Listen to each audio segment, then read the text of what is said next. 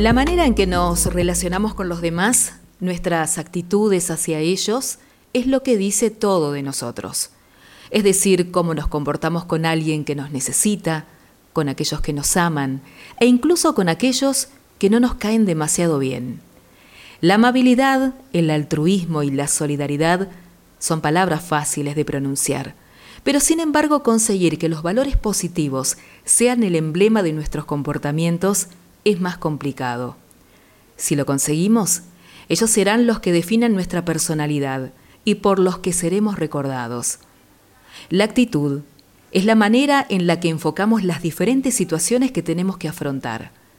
Son los hábitos que nos caracterizan y que todo el mundo conoce de nosotros. Por ejemplo, si cuando entramos a un negocio saludamos a los vendedores o al ver a una persona necesitada no dudamos en ayudarla, seguramente estamos demostrando varias actitudes.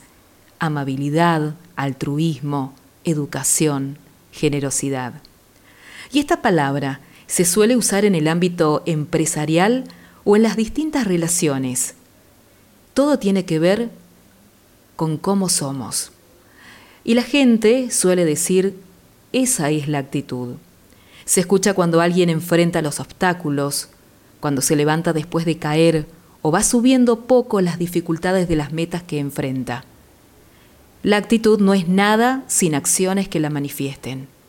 Y sin duda, los actos son los que nos definen como personas, como amigos, como pareja, compañeros o ciudadanos.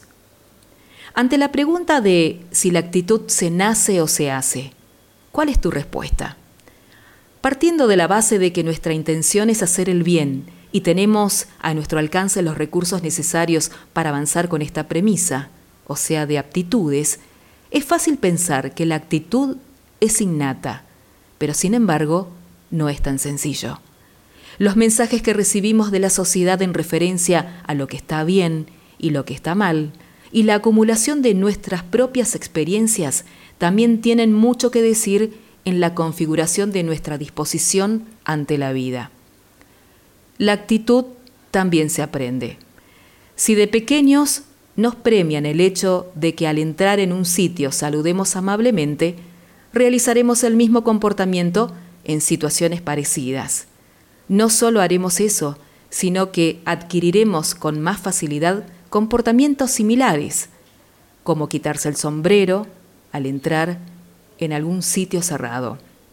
Cada vez que decís o haces algo, te estás comunicando con las personas que te rodean, y esto puede tener consecuencias positivas o negativas. En la vida siempre estamos comunicando con acciones, con hechos, con los silencios. Por eso es importante aprender a manejar la manera, la actitud en cómo decimos las cosas ante la sociedad.